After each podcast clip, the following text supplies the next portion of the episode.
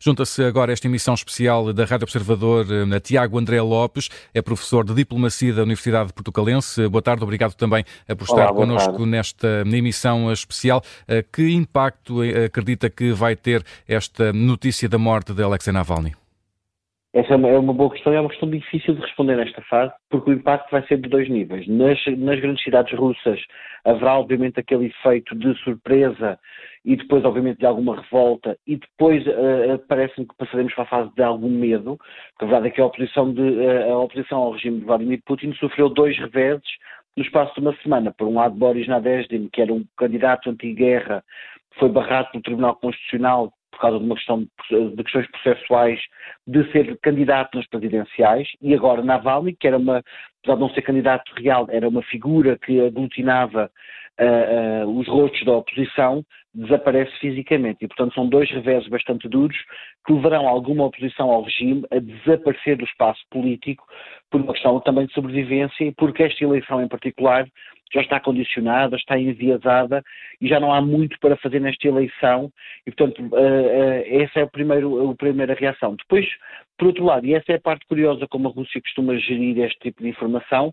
a Rússia não vai esconder que isto aconteceu. Aliás, os canais de, oficiais de, do Estado já estão a dar a notícia,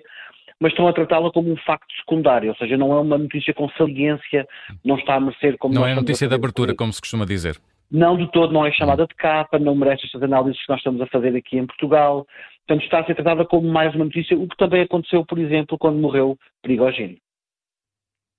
Uh, e que uh, a esse nível uh, disse que, que, provavelmente não terá impacto nas próximas eleições, mas de alguma forma, e tendo em conta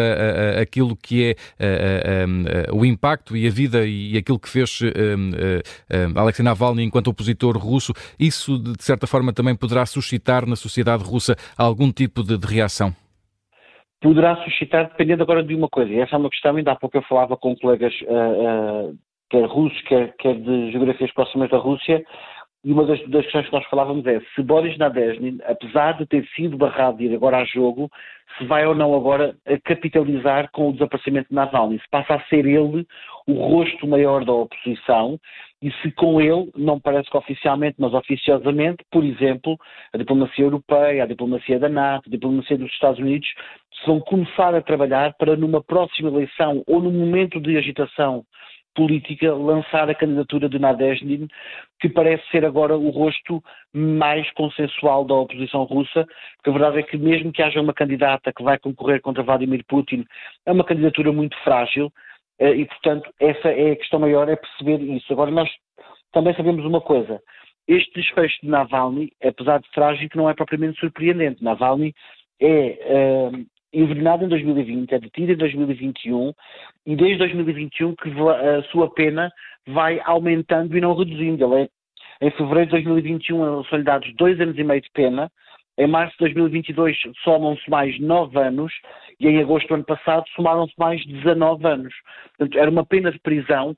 que, ao contrário do que costuma acontecer, ia aumentando, por casos diferentes, obviamente, mas e não reduzindo. Ou seja, nós sabíamos que Navalny estava, uh, tinha dois desfechos, ou eventualmente ele desistir da sua causa política e desaparecer do espaço político-mediático, ou desaparecer fisicamente, como acabou por acontecer. Hum. E, e, esta morte de Navalny vai obrigar também, de certa forma, a alguma reorganização a nível da, da oposição russa? Vai, acima de tudo, para a oposição russa perceber como é que pode, de facto, lutar contra o regime. Nesta fase em particular, e ainda há pouco a professora Sandra Fernandes, com quem eu concordo, dizia isso, Vladimir Putin prepara-se para ter uma eleição simples e com uma vitória que ele quer que seja esmagadora, também para dar uma ideia aos seus rivais externos, à Ucrânia, à NATO, aos Estados Unidos, que há uma unidade nacional em torno de Vladimir Putin, de resto copiando o guião do seu vizinho do Azerbaijão, Ilham Aliyev, foi recentemente eleito pela quinta vez como presidente com uma taxa acima dos 92%, apesar de ter, obviamente, também alguma oposição contra ele. Portanto, essa é a primeira dimensão. Depois, a, a oposição russa, que é muito criativa, diga-se de passagem, terá que perceber de que modo é que vai poder, aos poucos, minar os pilares da confiança no regime, para eventualmente, quer por processos revolucionários, quer por processos eleitorais, conseguir alterar o regime. Agora, esta é uma luta, é uma corrida de longo curso, no curto, no curto espaço de tempo, parece-me que vai levar acima de tudo a um momento de repensar, mas também a um momento de medo e paralisia.